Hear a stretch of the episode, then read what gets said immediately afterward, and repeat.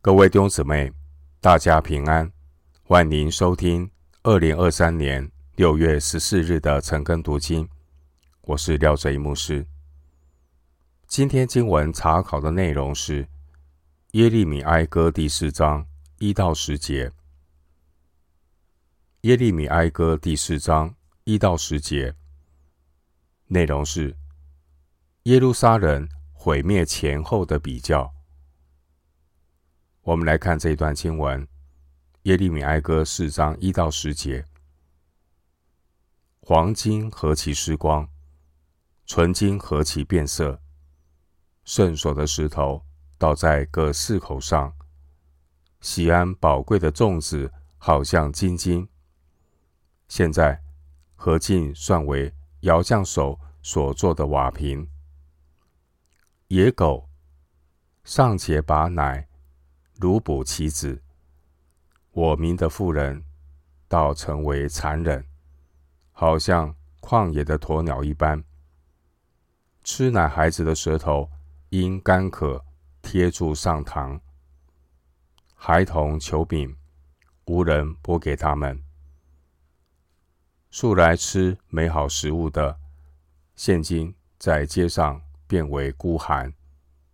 素来卧。朱红褥子的，现今躺卧粪堆，都因我众民的罪孽，比所多玛的罪还大。所多玛虽然无人加手于他，还是转眼之间被倾覆。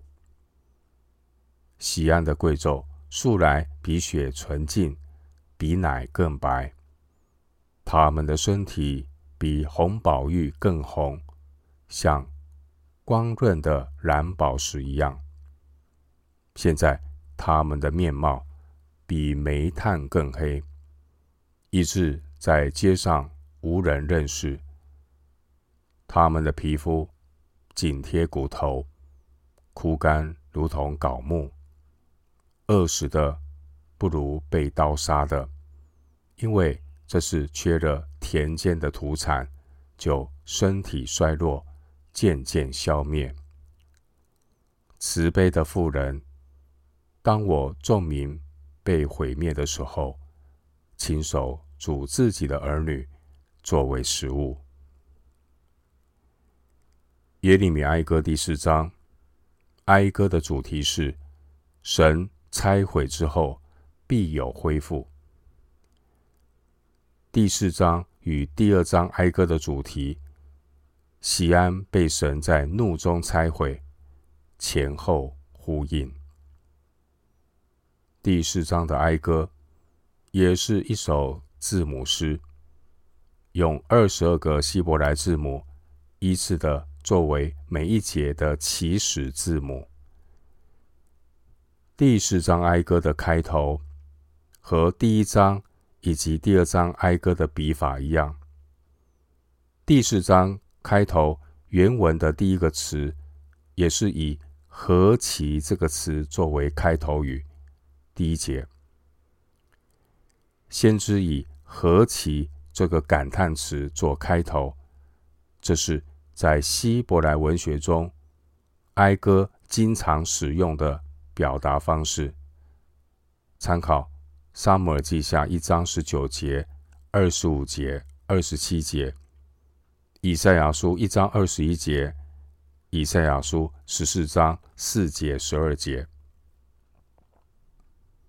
经文一到十一节，先知将西安辉煌的过去和现在做比较，让我们看到西安被神拆毁后的悲惨光景，令人不胜唏嘘。西安的苦难，原因是第六节所说的，因为众民的罪孽比所多玛的罪还大。耶利米哀歌四章一到十节，今天所读的经文，它的内容是一个对称的文笔结构。一到二节提到西安的众子被降卑，对照七到八节，西安的贵胄。被降卑。三到五节提到孩童与成人遭受饥荒，对照九到十节，孩童与成人遭受饥荒。经文第六节说，先知承认百姓是因罪受罚，对照十一节，先知承认锡安是被神惩罚。经文第一节提到圣所的石头，原文的翻译是圣洁的石头。弟兄姊妹，以色列是被神拣选的子民，神立选民做祭司的国度，为圣洁的国民。出埃及记十九章第六节。因此，选民在神的眼中。就好像第一节所形容的黄金、纯金、圣洁的石头，原本如同珍贵金银宝石的选民，曾几何时，他们的生命的属灵光景变得黯淡无光，失去了光辉，如同被弃置于街头无用的石头。选民被神管教，导致圣殿被毁，百姓被屠杀。列王记下二十五章第九节，耶利米书十二章十二到二十三节。经文第二节形容选民是西安宝贵的众子，好比金金。他们原本是天之骄子，他们拥有如同。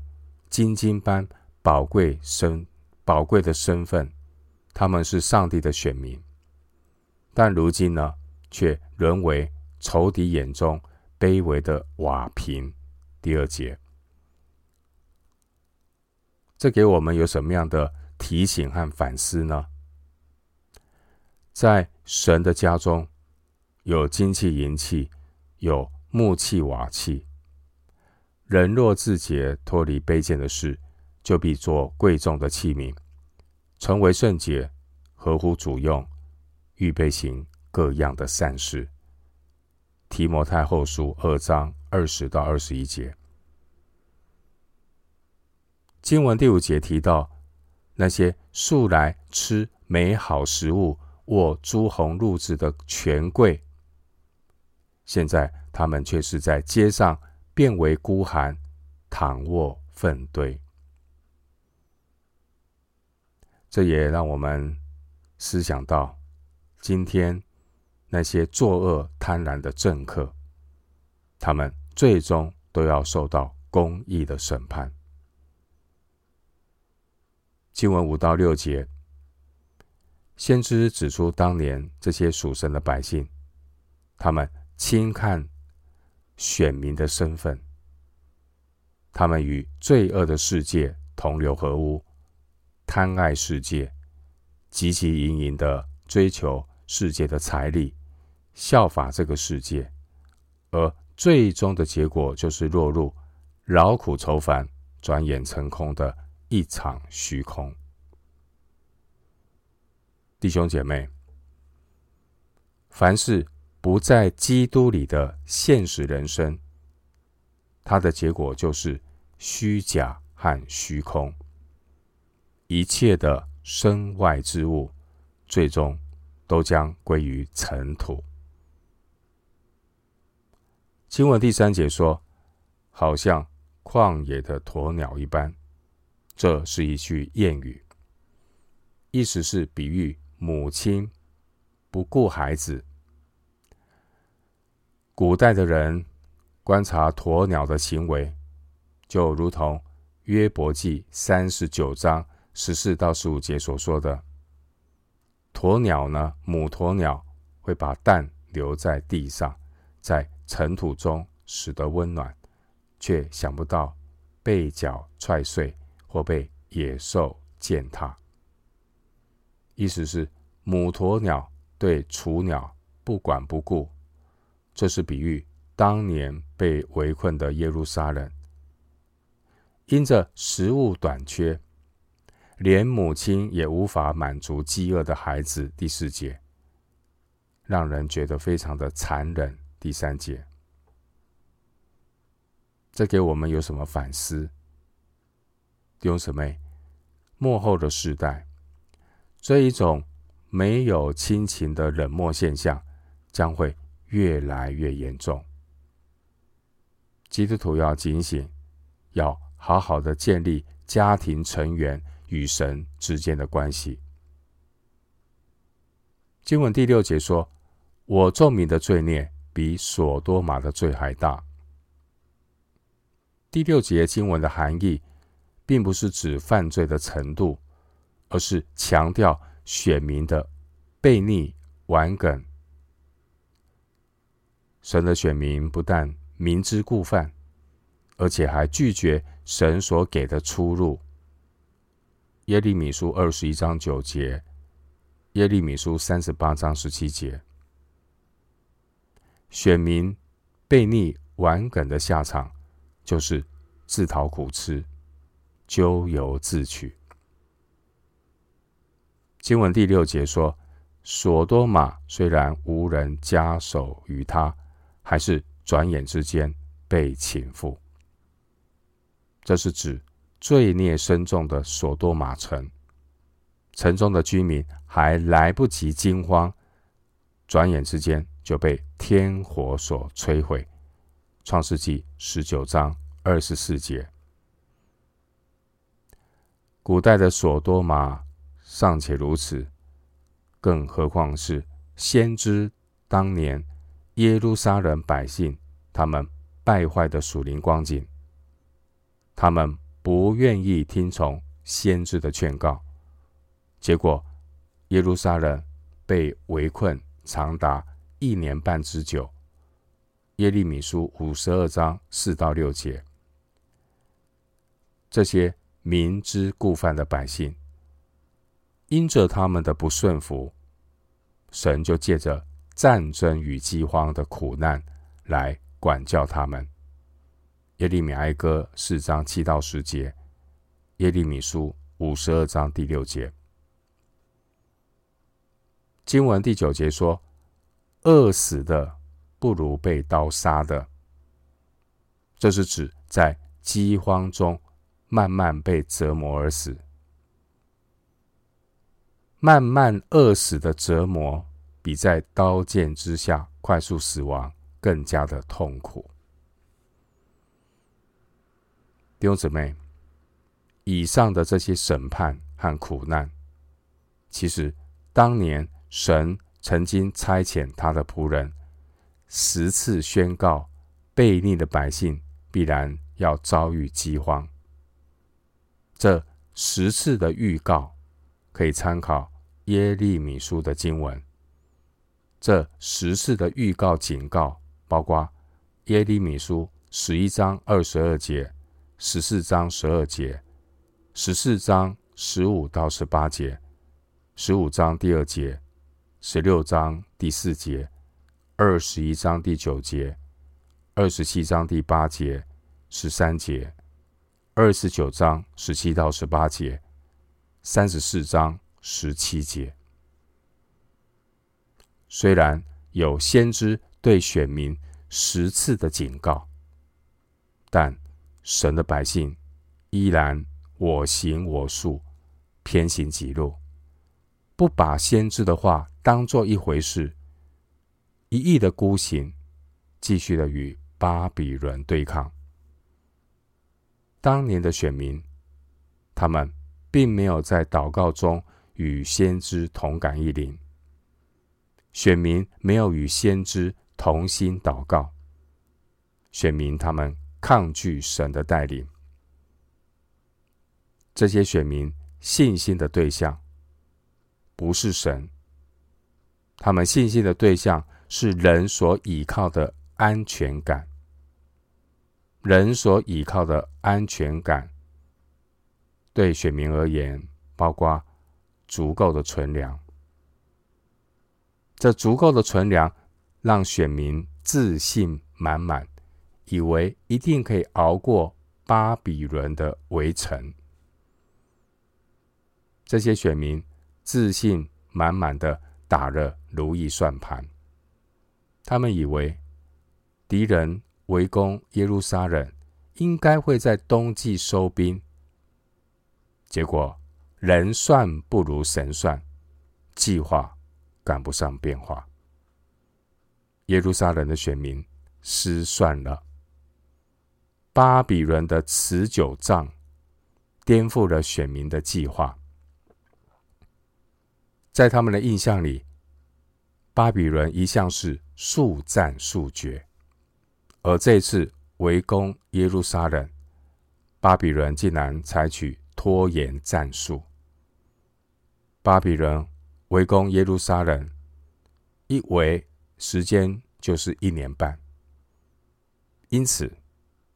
当战争一旦陷入拖延战，再充足的储备也挡不住饥荒的来临。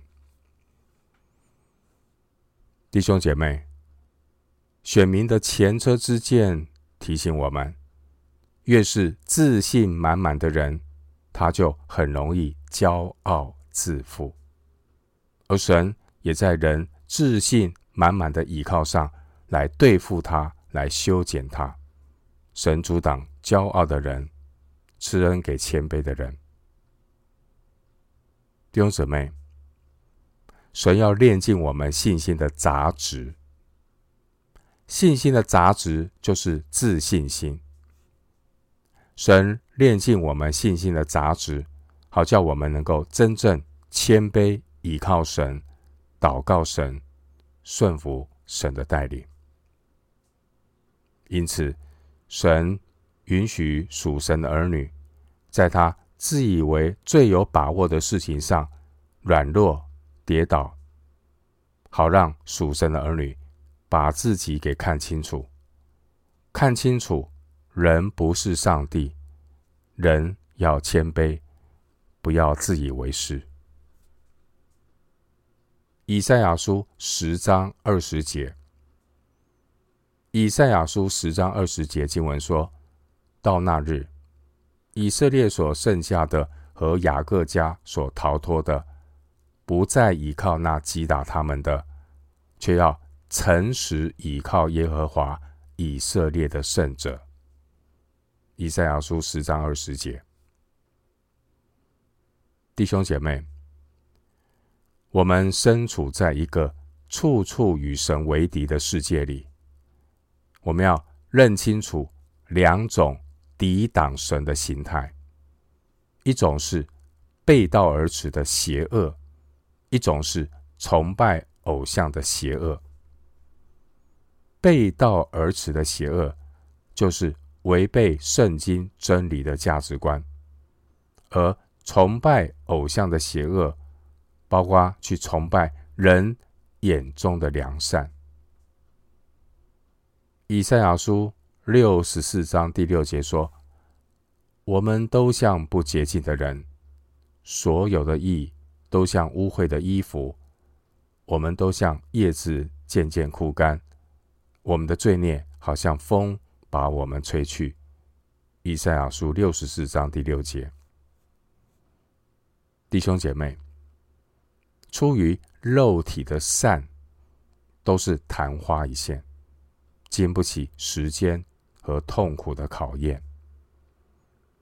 当年巴比伦有一年半的时间围困耶路撒冷，到最后我们看到这个苦难也彻底暴露了人性的丑恶。经文第十节说，到最后呢，我们看到连慈心的妇人也亲手煮自己的儿女作为食物。第十节，经文第十节的悲剧也应验了选民与神立约中关于犯罪所带来的咒诅。生命记二十八章五十三节、五十六到五十七节。申命记二十八章五十三节、五十六到五十七节经文说：“你在仇敌围困。”窘迫之中，必吃你本身所生的，就是耶和华你神所赐给你的儿女之肉，人吃人的悲剧。为什么？因为选民违背了他们与神的立约，他们就招致罪恶所带来的咒诅。所以我们要非常的留意，人的爱心常常也是经不起考验。人如果把人的爱心拿来夸口，人如果拿人的自以为意来夸口，这样的人，他不认识真爱的源头是来自永生的神。耶利米书三十一章第三节告诉我们，耶利米书三十一章第三节说：“只有在神里面才有永远的爱。”弟兄姐妹，人世间的爱，无论是亲情、友情、爱情，在面对罪恶所带来的死亡，人间的爱情也都是爱莫能助，因为出于肉体的爱都被罪玷污，都无法存到永远。我们最后来看，真正给我们盼望的。是来自上帝永远的爱。我们以两段经文作为今天查经的结论：罗马书五章六到十节，以及约翰福音三章十六节。罗马书五章六到十节，因我们还软弱的时候，基督就按所定的日期为罪人死。为一人死是少有的，为人人死或者有敢做的，唯有基督在我们还做罪人的时候为我们死，神的爱就在此向我们显明了。现在我们既靠着他的血称义，就更要借着他免去神的愤怒，因为我们做仇敌的时候。且借着神儿子的死，得与神和好；既已和好，就更要因他的生得救了。约翰福音三章十六节：神爱世人，甚至将他的独生子赐给他们，叫一切信他的，不至灭亡，反得永生。我们今天经文查考就进行到这里，愿主的恩惠、平安与你同在。